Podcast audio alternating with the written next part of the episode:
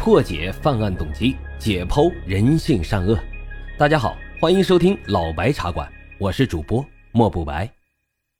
老白茶馆是我的首张原创播客专辑，希望大家多多的留言、点赞、订阅、打赏，也欢迎大家加入主播的新米团，来到我们白公馆。您的加入啊，就是对老白最大的支持。已经加团的小耳朵们，赶紧去私信老白，进入到我们的粉丝群中。并且领取啊，属于西米团的专属福利。好了，言归正传，我们开始讲今天的案子。上个世纪八十年代，陕西商洛发生了一起震惊全国的大案，凶手在三年的时间里杀了四十八个人。从一九八三年到一九八五年，当地一些外出打工的农民离奇的消失在了归乡的途中，还有一些本地人。只是出门买件东西，就再也没有回来。不少家人都报了警，可是，在那个年代，没有四处可见的天眼，这些失踪案啊，一没有目击者，二没见到受害者的尸体，根本就是无从查起。到一九八五年的五月，已经陆续有三十七起不明失踪案了，弄得那一带人心惶惶。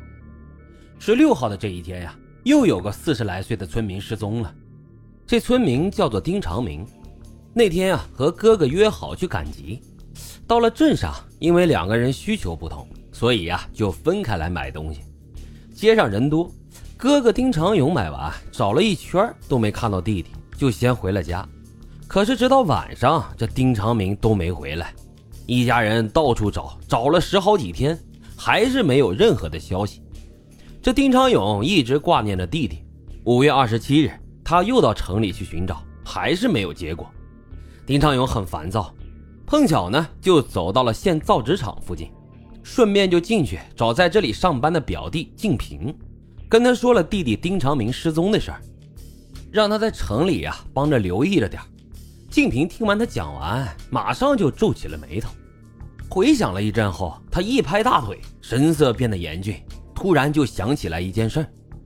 两天前呀，有个男的拿着一张金额为一元八角五分的卖麦草的条子来领钱。麦草呢是盛产纸的原料，附近一些村民啊时常背着麦草来厂里卖。碰着管钱的人不在，就由财务写张条子，让村民过几天再来领钱。因为纸厂是国营的，村民们也不怕他赖账。男人拿来的条子上名字写的是丁长明，财务认出来他不是丁长明。就问他怎么回事，他说丁长明欠他钱，赖着不还，他在街上堵住了丁长明，丁长明就把这张欠条给了他。当时静平也在场，听着和丁长明有关，就多看了那男的几眼。讲到这儿，丁长勇和静平都反应了过来，这丁长明的失踪啊，绝对和那男的有关。静平仔细的回忆后，告诉丁长勇，这男人不是他们村上的，但是他在以前赶集的时候见过。应该是同一个镇上的，丁长明也是在赶集的时候消失的，二者呢十分吻合。刚好第二天又是他们镇赶集的日子，静平就向厂里请了假，和丁长勇叫了一些亲友一起到镇上去，一大早就开始在街上逛，寻找这个男人。上午十一点左右，他们终于是找到了这个男人，一伙人直接冲上去就按住了他，打算把他扭送到派出所。这男人还质问他们要干什么，并且啊拼命的反抗。亲友当中呢，就有人认出来这男人是隔壁村的龙之明，问他把丁长明弄到哪儿去了。龙之明一听啊，挣扎的更厉害了。就在双方僵持不下时，一个黑脸的小伙带着人就过来了，也说要找这个龙之明。原来几个月前呀，这黑脸小伙村上的支书江山一行七人在外地做活刚回来。在车站呢，就碰到了一个身材矮小的人，说他家里有活，让江山他们去帮忙，一天呢给五块钱。七人当中，只有这江山答应并跟着去了。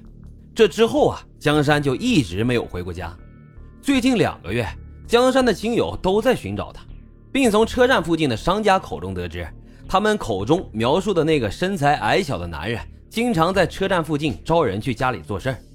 亲友们找了很多乡镇。也错认了很多人，总算在这里呀找到了当天那个男人。